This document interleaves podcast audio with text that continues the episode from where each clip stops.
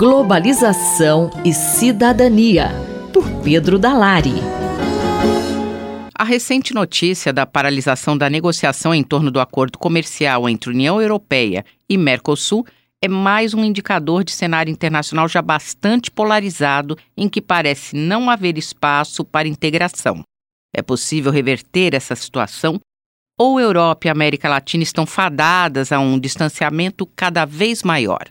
Anunciada pelo presidente francês Emmanuel Macron, a interrupção da negociação entre representantes da União Europeia e do Mercosul parece sinalizar um quadro de bastante dificuldade para a conclusão desse acordo comercial, que objetiva criar um amplo espaço de articulação econômica entre os países desses dois espaços de integração.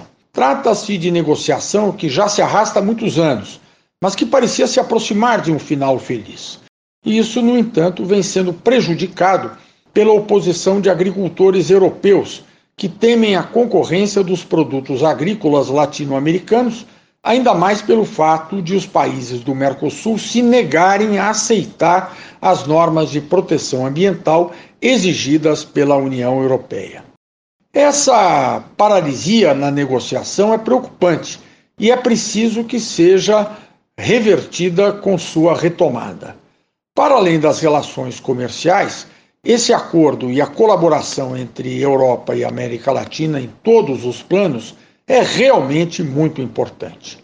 Atenta à relevância dessa cooperação, assim como às dificuldades para sua efetivação, a USP convidou o notável intelectual português Álvaro de Vasconcelos para dirigir as atividades deste ano da Cátedra José Bonifácio, dando-lhe a incumbência de coordenar pesquisa que tem exatamente o tema Europa e América Latina num contexto de polarização mundial, caminhos e desafios sociais, políticos, econômicos e culturais para uma cooperação necessária. Professor Dalari, quais os principais aspectos que tornam necessária essa maior aproximação entre Europa e América Latina? Há diversos aspectos, mas um deles é básico, prezada Simone. Em um cenário internacional caracterizado pela polarização política, em um quadro mesmo de grande fragmentação, Europa e América Latina compartilham um princípio comum, que é o da primazia dos direitos humanos. Não é por acaso que os principais sistemas jurídicos de proteção aos direitos humanos são justamente o sistema europeu e o sistema interamericano, dotados até mesmo de tribunais com atuação muito impactante. É notório ainda que quase todos os países dessas duas regiões se estruturam de forma democrática, com constituições e leis que buscam proteger os direitos fundamentais do ser humano. E por que isso é importante? Pela simples razão de que o respeito aos direitos humanos se constitui no único fundamento possível para a ordem política mundial.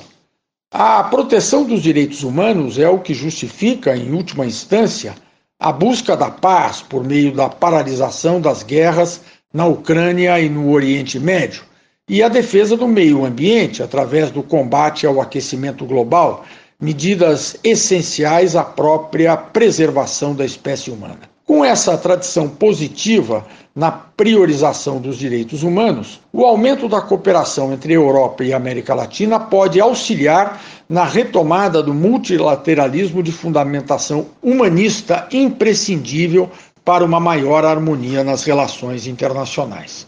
Ao tomar posse na cátedra José Bonifácio no último mês de dezembro, Álvaro de Vasconcelos foi entrevistado pelos jornalistas Luiz Roberto Serrano e Marcelo Hollenberg para o programa Desafios, veiculado no canal oficial da USP no YouTube.